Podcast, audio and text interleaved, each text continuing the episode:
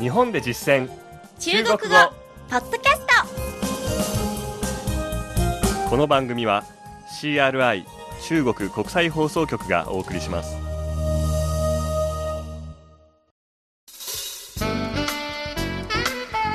ト大家好皆さんこんばんは日本で実践中国語第63課ですご案内は私超いい関東梅田健ですこの講座では日本で出会う中国人との会話を目標に学んでいきます前回から伝統文化編が始まりました今回のテーマは茶道ですお茶は中国と日本の共通項の一つ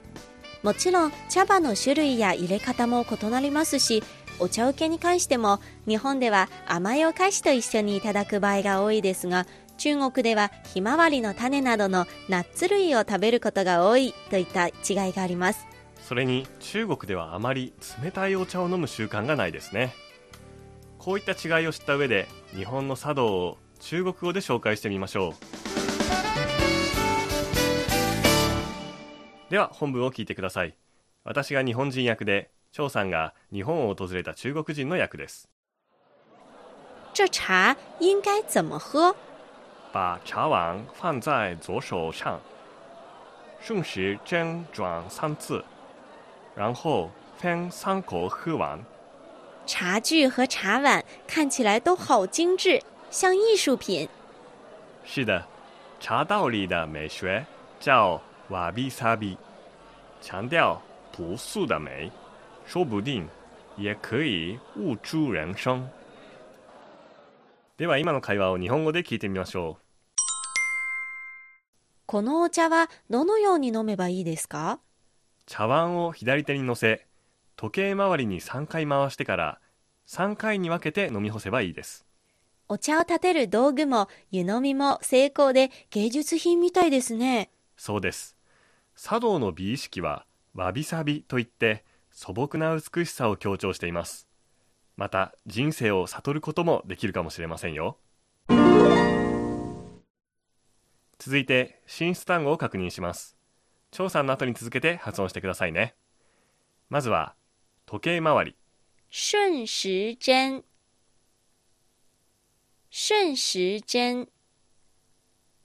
逆に反時計回りは逆という字を使って逆時針。逆時針になります。回す转。转。飲み干す喝完，喝完，茶器茶の道具茶具，茶具，成功で手が込んでいる精致，精致，芸術品艺术品，艺术品，美学美意識美学，美学，素朴朴素，朴素，僕素と書いて素朴という意味なんですねそうですね。次に何々かもしれない说不定，说不定，悟る悟，悟，人生人生，人生，単語は以上です今週の構文は何々しだすと表現する動詞プラス出ると書いて中の形です本文ではう中を使っていました悟り出すつまり人生を悟ることができるということですねそうですね。使い方はとても簡単です。例えば、聞き分けられるなら、聞くは听ですので、听出。見分けられる、見るは看ですので、看出。などなどですね。これは話し言葉としてよく使われます。ぜひ応用して使ってみてください。それではもう一度本文を聞いてください。今度は日本語訳に続けてゆっくりと読み上げます。皆さんも追いかけて話してみてください。このお茶はどのように飲めばいいですか这茶应该怎么喝？这茶应该怎么喝？茶碗を左手に乗せ把茶碗放在左手上，把茶碗放在左手上。時計回りに3回回してから顺时针转三次，顺时针转三次， 3回に分けて飲み干せばいいです然后分三口喝完，然后分三口喝完。お茶を立てる道具も湯飲みも成功で茶具和茶碗看起来都好精致。茶具和茶碗看起来都好精致，芸術品みたいですね像艺术品，像艺术品。そうです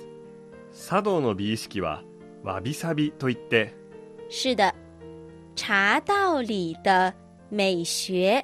叫瓦比萨比。茶道里的美学叫瓦比萨比，素朴な美しさを強調しています强调朴素的美，强调朴素的美。また人生を悟ることもできるかもしれませんよ说不定也可以悟出人生，说不定也可以悟出人生。中国茶は日本でも人気ですよねそれにとても美味しいありがとうございます。今回の梅田が実践中国語では北京のお店に実際にお茶を買いに行ってきました今回はお茶の話題ですので、うん中国のお茶を買いに来ましやたって。きましたそうですね、はい実は中国では量り売りの形でお茶を買う場合もたくさんありますう。ん、私まだその形で買ったことはないので、うんちょっと緊張しますけれども実践してみたいと思いまねえす、お店入っていきましょうか。はい頑張ってください。你好您好，有龙井茶吗有您要称重的还是盒装的？称重的吧好，要多少？三两吧好的，请稍等。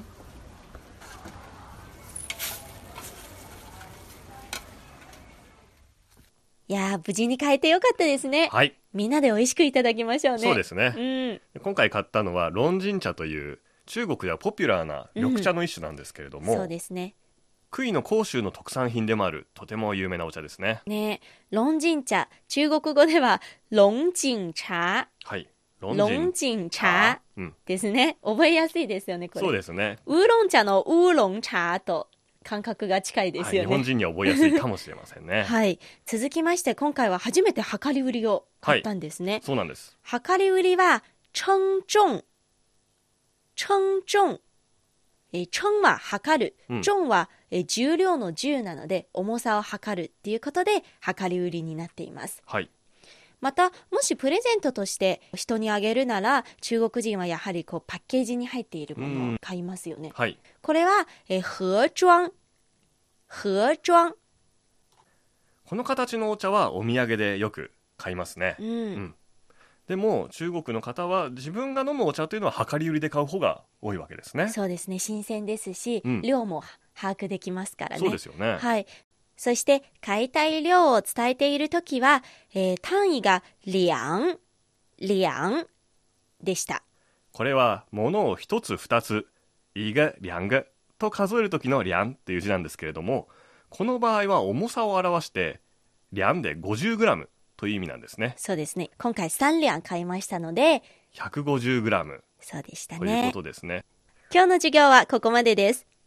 次回は華道について中国人と話しましょそれでは、シャツジェン。う再见 CRI 中国国際放送局の語学番組をお聞きいただきありがとうございます。レッスンの本文やポイントは CRI のホームページでご覧いただけます。詳しくは CRI 日本語で検索してください。